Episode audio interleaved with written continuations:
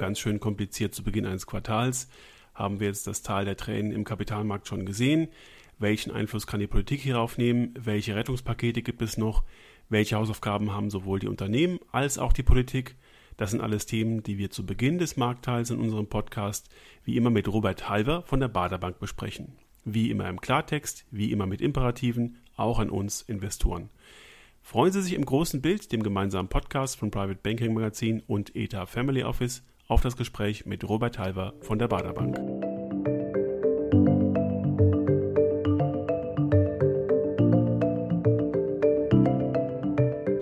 In Frankfurt bin ich jetzt zum zweiten Mal im Corona-Modus mit Herrn Robert Halver von der Baderbank verbunden. Halver, guten Tag, vielen Dank, herzlich willkommen nochmal in unserem Podcast. Schön, dass Sie dabei sind. Ja, ich grüße Sie auch. Danke, dass es geklappt hat. Ähm, seit wir zuletzt gesprochen haben, vor drei Monaten, hat sich äh, einiges verändert. Wir haben eine wahnsinnige Aktienrallye gesehen. Äh, wir haben gesehen, dass es viele Rettungspakete gab, immer dann, wenn äh, die Wirtschaft nochmal in Sorge geriet. Ähm, ist das jetzt ein Modus, der anhält? Also können wir uns darauf verlassen, der Staat macht's schon, äh, die äh, Asset Inflation geht weiter und hebt alle Boote und wir können uns beruhigt zurücklehnen? Ja, man kann zumindest eins sagen, die Aktienmärkte sind äh, in guter Pflege. Wir stellen ja definitiv fest, dass die epochalen geldpolitischen Pakete, auch die Konjunkturpakete an Aktienmärkten für eine gewisse Furore gesorgt haben. Vor allen Dingen ist aber sehr, sehr klar, dass die Liquiditätshoste anhält. Ich habe ja immer wieder gesagt, ich glaube nicht, dass wir noch mal erleben, dass es eine Geldpolitik gibt, die restriktiv wird. Das können wir uns angesichts der Verschuldung gar nicht erlauben. Das heißt, es sorgt weiterhin für einen gewissen Anlagernotstand. Es muss man muss auch Aktien haben. Und das heißt natürlich auch, dass die Aktienmärkte sich von den realen Bedingungen abgekoppelt haben, denn rein real betrachtet, also wenn man jetzt mal nach draußen schaut, hier aus dem Fenster für die Wirtschaft, äh, haben wir ja in diesem Jahr ein sehr schlimmes Jahr, äh, noch vor uns auch, und das wird ja auch noch ein bisschen anhalten, aber Anlagenotstand und die Hoffnung, dass es dann auch mit Blick auf die Fundamentaldaten, was die Frühindikatoren angeht, besser wird, ähm, sorgt dafür, dass der Aktienmarkt stabilisiert ist. Aber jetzt unmittelbar, denke ich mir, über den Sommer äh, könnte man das Motto ausrufen, die einfachen Gewinne sind jetzt gemacht. Jetzt geht es natürlich darum, dass diese epochalen kulturstimulierenden Pakete als Saat auch aufgehen. Wir sehen natürlich auch, dass die Berichtssaison fürs zweite Quartal, die wird ja sowas von schwach sein. Also so ein Schwachs gibt es äh, eigentlich gar nicht. Mhm. Ähm, aber entscheidend ist natürlich, äh, wie dann auch die Ausblicke der Unternehmen sind. Wenn die bereit sind, natürlich äh, mit Blick auf die positiven Frühindikatoren, und ich schaue mal gerne auf den IFO, weil ich den sehr ernst nehme, weil der sehr gut auch ist, weil eben auch die Unternehmen befragt werden. Und wir wissen ja alle, Klappern gehört zum Handwerk. Unternehmen machen sich ja eher schlecht. Äh, wenn dann die Zukunftserwartungen besser werden, auch weil in China das Geschäft ja wieder gut angelaufen ist, was ja Siemens permanent betont, dann gibt es natürlich keinen Crash. Es gibt keinen Crash, es gibt eine Seitwärtsphase mit Volatilitäten, aber dafür gibt es ja eben auch etwas bei Ratiofarm, hätte ich fast gesagt, nämlich regelmäßige Aktiensparpläne. Äh, selbst wenn wir mal auf die Risikoseite noch gehen, um das kurz abzuarbeiten, äh, es gibt Befürchtungen einer zweiten Welle. Sie können, Sie können mal sagen, wie Sie die Wahrscheinlichkeit einschätzen, dass wir einen zweiten Lockdown in der Weise bekommen, den wir schon erlebt haben. Also ich persönlich glaube das nicht, dass wir so weit nochmal gehen werden. Also ich bin kein Virologe, aber die Politik wird den Teufel tun. Und selbst bei einer zweiten Infektionswelle in Amerika haben wir die es ist vielleicht auch die Fortsetzung der ersten, aber ja. da ist es ja so. Aber äh, in Amerika äh, wird Trump äh, natürlich auch mit Blick auf seine Wiederwahl keinen großen Lockdown mehr machen wie im März und April. Das würde die Wirtschaft nicht mehr aushalten. Äh, da würden noch mal ein paar Billionen Schulden gemacht. Also das kann ich mir nicht vorstellen. In Europa sind wir ja äh, besser aufgestellt, gerade auch in Deutschland. Auch hier äh, werden wir sicherlich zunehmende Infektionszahlen auch nach dem Sommer haben. Aber man darf ja auch feststellen, dass offensichtlich, wir haben die Bilder ja ja von Großstädten durchaus auch äh, im Blick, dass äh, Veranstaltungen draußen natürlich weniger infektiös sind als zum Beispiel in Schlachtbetrieben, wo man ja quasi einkaserniert ist. Ja, ja. das äh, darf man auch so sehen und auch in Deutschland, Europa die Politik wird keinen generellen Lockdown mehr machen können, dann wären all diese Hilfspakete verpufft für die Katz gewesen. Und äh, das geht nicht. Und dann würde auch, wir haben ja jetzt schon in den letzten Wochen die Stimmung äh, bei Demonstrationen auf der Straße gesehen, das hält keiner mehr aus. Und dann wäre die Angst um seine Existenz, um äh, steigende Arbeitslosigkeit so groß. Äh, das hat ja bei Leuten schon, die, die die drei Monate zu Hause waren, obwohl sie einen Job hatten, dass die ja schon, äh, ich sag mal, Happy Pills nehmen mussten. Aber wenn dann wirklich wirklich nochmal sowas kommt und dann nochmal die Existenzangst zunimmt, wenn man also nochmal enttäuscht wird, wo man gerade wieder, wieder raus kann, ja, ich vergleiche das immer gerne, äh, wir hatten früher Hasen zu Hause, ich komme aus der Landwirtschaft, äh, das war immer schön zu sehen, wenn die nach dem Winter wieder, der Frühling bekommen hat, raus durften, die sind gesprungen, also wirklich herrlich. Und wenn man die wieder eingesperrt hätte, ja, oh, das wäre natürlich hart gewesen. So, das kann man übertragen auch eben auf die menschliche Psyche. Also kein Lockdown, kein großer mehr. Ähm, das Thema ist klar. Das heißt, die Wirtschaft kann sich langsam normalisieren. Das dauert. Da müssen wir uns überhaupt keine, keine Illusion machen. Also ich denke mir, Normalität haben wir dann frühestens 2022.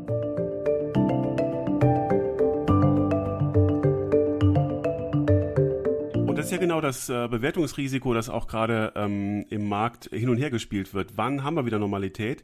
Und äh, vor drei Monaten beispielsweise waren die Investmentbanken noch sehr, sehr skeptisch, haben auch Werte von 2022, 2023 angegeben, äh, sind aber wohl mittlerweile von der Marktstimmung von positiven Frühindikatoren dazu gedrängt worden, äh, ihre Prognosen wieder weit aufzuhellen. Und ich glaube, da werden wir noch äh, viele Ping-Pong-Spiele sehen. Also das wäre aus meiner Sicht so das zweite Risiko, dass der Aktienmarkt doch nochmal irgendwann erkennt, naja, vielleicht waren wir jetzt zu früh mit unserem Losrennen.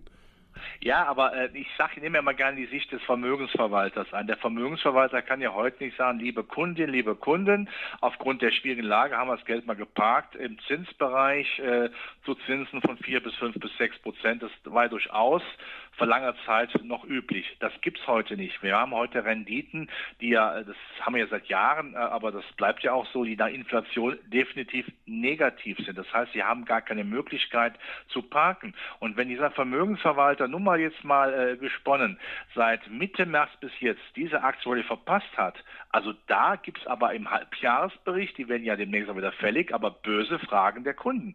Ähm, das hält kein Mensch aus. Das heißt, man ist immer gezwungen, latent im Aktienmarkt investiert zu sein. Da kann man durchaus auf, auf der Branchenebene Werte nehmen, äh, die stimmig sind, Hightech zum Beispiel, oder äh, Werte, die jetzt äh, vom China, äh, in China wieder profitieren. Ja, China geht's ja wieder los. Das kann man ja machen. Aber ich kann mich heute nicht mehr zurück, äh, ich sag mal, ich mache im Sommer gar nichts, äh, singe äh, von Gershwin, äh, Summertime and Living is Easy. Ja, nein, ich muss, ich muss immer latent dabei sein. Das heißt nicht, dass es auch mal einen Schlag nach unten gibt. Ja, Volatilität, Kursschwankungen, ja, aber kein Crash, weil einfach Geld angelegt werden muss. Wir haben eine Liquiditätshosse äh, und das muss man auch den, äh, immer wieder auch, das diskutiere ich auch mit Kollegen, die immer sagen, fundamental passt das gar nicht mehr, ist, wir sind viel zu teuer. Ja, wir sind zu teuer. Nur, äh, ich muss auch äh, die Realität wahrnehmen, die lautet, wir schwimmen in Geld. Es ist einfach so. Wir ersaufen in Geld. So muss man es eben machen.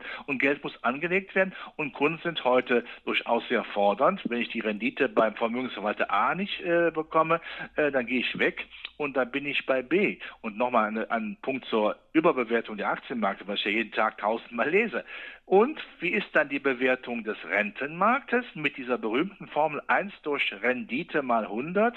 Ich kann die ja in Deutschland gar nicht mehr berechnen, weil die Rendite negativ ist.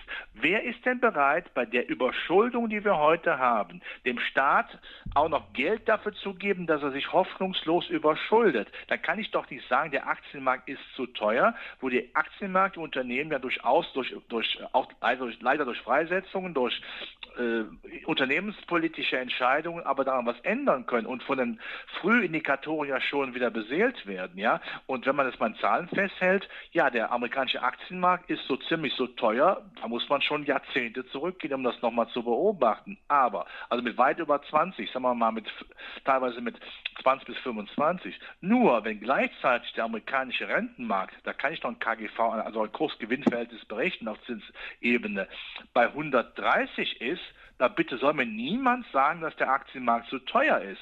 Denn teuer heißt ja immer im Vergleich wozu. Ich kann nicht sagen, das ist teuer, wenn das andere fünfmal so teuer ist. Also das passt überhaupt nicht für eine Argumentation und diese Realität muss man heute akzeptieren, diese fundamentalen, äh, typischen kulturellen Verlaufsmuster, die wir früher hatten. Ich will die nicht als obsolet darstellen, ich muss aber sagen, ich muss sie dramatisch auch adjustieren, um Dinge, die wir heute haben, nur die, die, die, zwei Sätze noch. Wenn ich mir überlege, dass eine EU 750 Milliarden in die Märkte kippt, davon äh, zwei Drittel als Geschenk, ja, wenn ich sehe, dass Amerika Billionen neue Schulden macht, die eins zu eins, muss man es ja fast sagen, von der US-Notbank finanziert werden, dann ist das eine Realität, die auch im Aktienmarkt äh, ähm, für mich nutzen muss oder ja nutzen muss, das richtige Wort. Also hier, wir gewinnen keine Stabilitätsschönheitspreise mehr. Der Zug ist abgefahren und es gibt keinen zweiten.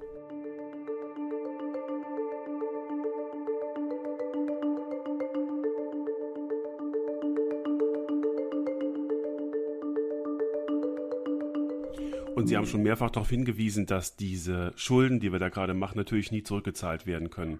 Das heißt, am Ende des Tages landen die Schulden bei den Notenbanken ähm, und alle, die früher in Anleihen angelegt haben, nehmen wir mal Stiftungen, Pensionskassen, die ja diesen ähm, Aktienanteil immer beschränkt haben, müssen wahrscheinlich umdenken. Ja, dazu brauchen wir aber eine Politik, die dem Aktienmarkt etwas offener gegenübersteht. Ich sage das ja durchaus auch sehr deutlich. So gewisse neosozialistische Tendenzen in der Politik sind ja unverkennbar. Ja, wenn man also nur äh, mit Moral, Sitte, Anstand äh, äh, argumentiert, äh, ja, äh, das geht eben auch nicht. Wirtschaft ist eben keine Schönwetterveranstaltung. Man muss auch schon dafür was tun, dass Wirtschaft und Aktienmärkte auch stabil sind. Denn das Erste ist wichtig, damit Unternehmen hier bleiben und investieren, Arbeitsplätze Arbeitsplätze aufbauen, weil die Welt ist nicht auf Deutschland äh, äh angewiesen. Es gibt äh, in Asien und Amerika bessere Standortbedingungen, unabhängig ob da ein Trump regiert oder demnächst nicht mehr. Aber Unternehmen denken eben in Renditegrößen und wenn sie das hier nicht hinbekommen, wenn sie hier immer weiter stranguliert werden, gehen sie woanders hin. Das heißt jetzt nicht, dass man das einseitige Lied der, der Unternehmen dann beten muss. Da gibt es ja durchaus auch schwarze Scha Schafe bei, wie wir ja in den letzten Wochen erfahren haben. Aber wichtig ist natürlich auch, Arbeitsplätze sind dann stabil und sauber, wenn man hier investiert, wenn man hier was hat. Das ist das eine für die Wirtschaft. Und fürs Aktien Aktien sparen. Ja, wenn ich Politikerin bin oder Politiker, ich kriege später dann eine schöne Pension. Das heißt ja bedingt auch Pension und Rente. Ähm, die hat der Normalsterbliche aber nicht. Und er kann das auch mit Zinssparen nicht mehr darstellen. Das ist Vermögensvernichtung. Also muss man was für den Aktienmarkt tun. Und da habe ich immer gesagt, wieso lassen wir nicht zu, dass auch das Aktiensparen durchaus mit einem, einem Korsett des Staates, das vorgegeben ist, dividendenstarke Titel und so weiter, kann man ja alles machen. Aber wieso lassen wir das nicht zu, um auch die Dividende zu bekommen? Und steuern einfach in puncto Altersvorsorge auf die Klippe zu und keiner sagt was. Also selbst, äh, ich sag mal, die wirtschaftsnahen Kräfte in der Ludwig-Erhard-Partei, das ist die CDU, ja, entweder äh, haben die, sind die ruhig geworden oder wollen nicht mehr reden, aber das ist enttäuschend für mich, dass man eben dieses Aktiensparen nicht nutzt. So überlegen Sie mal, einfach mal platt gedacht, nach all den Krisen, die wir hatten, ja, und wo wir immer feststellen, dass die Aktienmärkte das immer überkompensierend wieder wettgemacht haben. Und wenn man da auf die, auf die Untergangsszenarien gehört hätte, die Welt ist schlecht, ja, Amen, aber ich sage euch, der Untergang ist nahe. Äh, wenn man das nicht genutzt hätte seit 2008 bis heute, ja, trotz all den Schwankungen, die will ich ja nicht kleinreden, da würden wir aber bedröppelt aus der Wäsche schauen. Ich sage natürlich auch, das ist sehr deutlich, wir haben keine stabile Welt. Wir haben eine Überschuldung, wir erschwimmen in viel zu billigem Geld, das westliche Bündnis ist nicht mehr intakt, äh, Europa funktioniert wirklich nicht rund, das ist alles richtig. Nur dann zu sagen, jetzt schreibe ich mein Buch, der Untergang ist nah, bringt mir ja, bringt mir ja von meiner Vermögensstruktur überhaupt nicht. Da muss man sagen, ich bin Rheinländer, et hätte Majoti Jange, man muss das Beste aus dem machen, was ich vorfinde. Oder um es mit Adenauer zu sagen, der hat mal gesagt, wenn wir kein sauberes Wasser haben, müssen wir schmutziges nehmen. Heißt für mich, dann nehme ich doch die Möglichkeit des Aktienmarktes wahr, auch wenn ich tausendmal am Tag höre, dass alles schlecht ist und instabil ist, aber diese Realität muss ich für mich auch nutzen. Und wenn der Staat dann auch noch mitmachen würde, vielleicht mal über auch äh, sagt, aus dem Steuerbrutto könnte man auch was anlegen, gerne in Form von regelmäßigen Aktiensparplänen. Das muss ja auch nicht die Welt sein, aber dass man mal sagt, so jeden Monat, was weiß ich, 100 oder 150 kann man noch mal extra in den Aktienmarkt reinstecken, dann würde äh, eine Bundes-, eine Wirtschaftspolitik den Namen Wirtschafts- Politik und eine Finanzpolitik den Namen Finanzpolitik auch vertragen. Im Augenblick machen wir nur eine Verwaltungspolitik.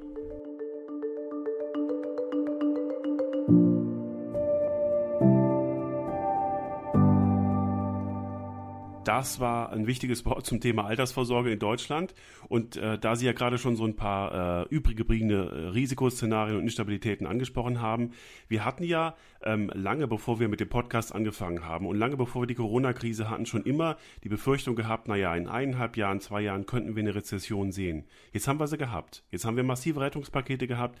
Jetzt ist doch eigentlich alles gut. Äh, wir können äh, diese Rettungsgelder nehmen, um diesen New Green Deal oder wie man es auch immer nennen möchte, äh, zu benutzen, um unsere Wirtschaft zu verändern, zu modernisieren, auf Nachhaltigkeit zu trimmen.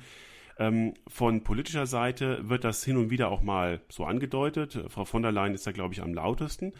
Sehen Sie da eine Chance, dass wir diese Möglichkeit nutzen? Ja, bis jetzt haben wir sie nicht genutzt. Wir haben jetzt zwar äh, massive Konjunkturpakete, die werden auch sicherlich wirtschaftliche Wirkung erzielen, aber äh, es wird zwar immer von Wumms gesprochen. Ich behaupte, da ist viel zu viel Bums dabei. Ja, Bums heißt, wenn etwas aufschlägt. Also äh, Mehrwertsteuersenkung für ein halbes Jahr. Gut, da wird der eine andere dann doch überlegen, ein Auto zu kaufen oder vielleicht sogar ein Haus. Aber Ende des Jahres ist das vorbei. Das heißt, wir haben einen Vorzieleffekt. Im nächsten Jahr wird derjenige, der ein Haus gebaut hat oder gekauft hat, ein Auto gekauft hat, kein neues Auto kaufen. Wir brauchen zwei Dinge. Erstmal diesen nachhaltigen Effekt. Das heißt für mich, der Soli muss weg für alle. Und das ist übrigens auch wichtig für die Unternehmen, für die ähm, äh, eigentümergeführten Unternehmen, die zahlen ja auch den Soli, die wurden ja auch entlastet und zwar nachhaltig. Da hat man doch nachhaltig mehr Geld in der, äh, in der, in der Kasse. Und wenn man sagt, ja, aber das ist wie sozial Schwachen, äh, ja, dann machen wir es eben so, dass man die Grenze, ab der die Steuer beginnt, auch verdoppelt, dass man auch die Untereinkommen etwas davon haben. Das wäre das Erste. Das Zweite ist, Zukunft, Zukunft und Zukunft. Was bringt, was machen wir denn für die Zukunft? Jetzt kommt, es kommt ein, ein, ein Karlauer. Äh, jede Chance ist äh, auch ein, äh, jede Krise ist auch eine Chance. Man muss doch jetzt mit Brachialgewalt in die Zukunft investieren, sagen jetzt Infrastruktur, Digitalisierung, Bildung. Was machen im Augenblick die Chinesen, die Amerikaner? Die verschulden sich und teilweise wird das Geld aber auch in die Zukunft investiert, damit man der Zukunft Möglichkeiten hat. Entrümpelung der Bürokratie, der Verwaltung. Genehmigungsverfahren. Was macht Europa? Wir verschenken Geld Richtung den europäischen Süden, ja. Äh, da, da wiss, weiß ich doch heute schon, dass man uns nicht in keinster Weise anstrengt, denn wenn man Geld geschenkt bekommt, ich kenne das vom Taschengeld früher, dafür muss man noch nichts tun. Und nur um Europa zusammenzuhalten, um eine kaputte Beziehung zusammenzuhalten, ich muss es mal scharf formulieren, in Europa eine kaputte Beziehung zusammenzuhalten, wie vielleicht eine kaputte Ehe, indem man dem Ehepartner, Ehepartnerin ab und zu teure Geschenke gemacht. Ist das wirklich äh, Sinn der Sache? Im Süden muss was passieren, dass Unternehmen über, darüber nachdenken, oder das gilt auch für Deutschland übrigens, investiere ich in Europa oder in Deutschland oder gehe ich direkt nach Asien und Amerika, wo es offensichtlich bessere Möglichkeiten gibt. Und wenn wir das nicht hinbekommen, dann wird der Exodus der deutschen Industrie weitergehen. Und wir haben ja gerade bei Digitalisierung eine Chance, weil Digitalisierung äh, ja dazu führt, dass die Lohnkostenvorteile anderer Länder ja gar nicht mehr ins Gewicht fallen. Das heißt, man kann durchaus auch in Deutschland produzieren. Das heißt aber, die Stromversorgung muss da sein. Es bringt dann nichts, wenn dann ganze Landstriche äh, kein, kein WLAN haben oder wenn da die Netzqualität nicht sind. Wir sollen da investieren. So doof kann doch keiner sein. Das heißt für mich eben auch klar formuliert, wir brauchen Digitalisierung bis zur letzten Milchkanne. Warum sollte man nicht auch in strukturschwachen Gegenden auch ich sag mal, Paradiese für Unternehmen schaffen, indem die Infrastruktur aufgebaut wird, Digitalisierung,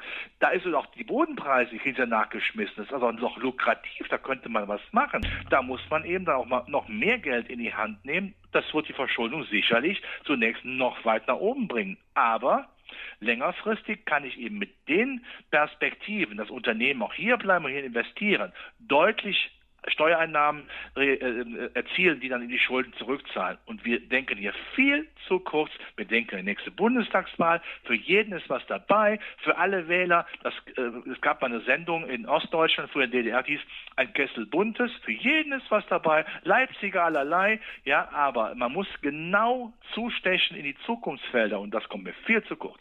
Und dass die Digitalisierung in anderen Regionen bis in die letzte Milchkanne funktioniert, das sieht man ja auch, wenn man mal reist oder als man noch reisen durfte.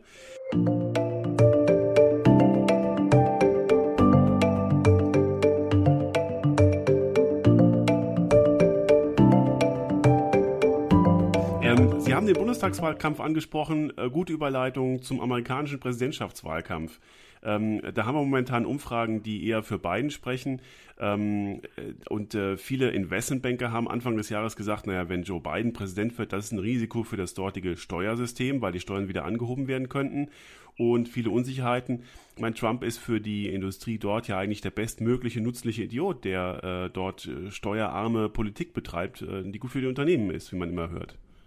Ja, sicherlich. Trump als Republikaner, also als, Immobilienmogul, denkt natürlich an die Wirtschaft, aber, das sage ich auch sehr deutlich, er denkt vor allen Dingen an sich.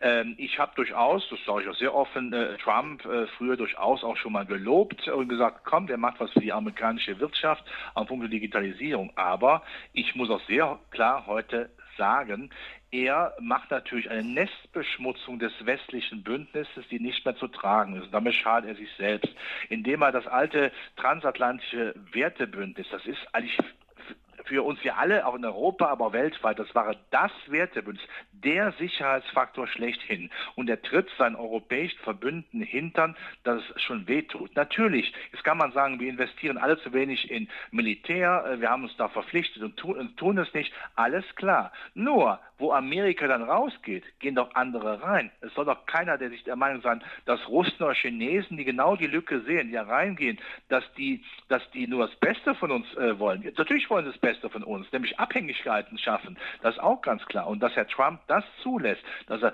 diesen beschränkten Horizont hat, ist ganz negativ. Das, da, damit wird wirklich in der Sicherheitsarchitektur einiges kaputt gemacht und ohne diese grundsätzlich positive Verfassung ähm, kann natürlich auch eine Wirtschaft nicht atmen. Man, man, man ist ja der Meinung, man möchte ja auch, äh, wenn man investiert, äh, sicher sein, dass die Rahmenbedingungen stimmen und da macht Trump einiges schief und leider muss man auch sagen, äh, Europa ist ja alleine eher ein kakophonischer Hühnerhaufen, ja, wo äh, man schnattert und viel, äh, viel spricht, aber sich äh, nicht zusammenhält und immer noch in nationalstaatlichen Größen denkt und nicht bereit ist äh, zu erkennen, dass ein festes Europa die Bedingung dafür ist, dass wir morgen, übermorgen überleben. Wenn wir zerfallenen Flickenteppich, ja, dann wenn die Chinesen ein einfaches Spiel haben, die müssen noch nicht mal zielen, wie wir fallen so um. Ja? Und das muss und das muss verhindert werden und dass Trump das nicht sieht. Äh, da ist dann im Zweifelsfalle ein Joe Biden angenehmer. Wir werden die alte, äh, äh, ich sag mal, transatlantische Freundschaft nicht mehr haben, die wir früher hatten, als, als äh, Deutschland noch Frontstadt war zum Warschauer Pakt. Aber er wird es natürlich besser machen, äh, weil er schon diese, diese Bedeutung erkennt und natürlich allein die Rhetorik und allein das Hin und Her, allein diese, diese Ausfälle über Twitter. Also ich meine, äh, äh, Trump ist Präsident der Vereinigten Staaten von Amerika. Er ist nicht der Vorsitzende vom Kegelclub Alle Neune. Und äh, glauben Sie, dass Joe Biden eine Chance hat? Ja, hat eine Chance natürlich. Das weiß man eigentlich immer, dass in den Zwischenwahlen ähm, die schwächere Garnitur der, der, der Oppositionskandidaten kommt, weil man in Amerika ja im Durchschnitt davon ausgehen kann, dass äh, Präsidenten acht Jahre dran sind. Das heißt, der Amtsinhaber hat einen Bonus und wird gewählt. Und diejenigen, die jetzt antreten, verlieren, sind natürlich verbrannt. In vier Jahren sollte Trump wiedergewählt werden, dann kommen natürlich die die, die wirklich, da kommen natürlich die, die, die, sag mal, die, die populären Kandidaten. Joe Biden ja, ich meine, es, es hat, ist ja auch schon in einem betagten Alter. Ich möchte jetzt äh, nicht sagen, dass auch ältere Menschen natürlich leistungsfähig sind. Auf jeden Fall hat er auch sehr viel Erfahrung. Aber ähm, er kommt natürlich, er braucht natürlich auch eine Mannschaft, die nach vorne geht. Und äh, das wird auch sehr wichtig sein, dass er nochmal klar macht, was er in wirtschaftspolitischen Fragen macht. Aber ich habe jetzt keine Angst davor, dass Joe Biden äh, in ähm, in, in, in Wirtschaftsfragen jetzt äh, auch nur sozialistische Tendenzen macht. Das muss man überhaupt nicht sagen. Äh, man, aus, aus, europäischer, deutscher Sicht ist natürlich ein Krankenversicherungssystem für alle Amerikaner äh, sinnvoll. Das sieht man in Amerika offensichtlich ja anders, aber das sind natürlich positive Dinge und kein Sozialismus. Ja, also von daher Joe Biden, das wird, damit kann, kann jeder gut leben und wenn er, wenn er dann äh, ähm, gewählt sein sollte, Joe Biden, dann wünsche ich ihm natürlich mindestens vier gute Jahre und dass er das auch dann gesundheitlich durchsteht. Danke Ihnen erstmal ganz herzlich für den Rundumschlag und für den Rundumblick, den Sie uns gegeben haben. Ähm, wir haben ein paar Hausaufgaben aus Ihren Aussagen mitgenommen, äh, insbesondere für die Politik. Und dann hoffen wir mal, dass wir da gut durch die Sommerpause kommen. Und dann freue ich mich sehr, dass wir uns in drei Monaten nochmal austauschen. Ja, Danke, Herr Halter. sehr gerne. Danke fürs Gespräch.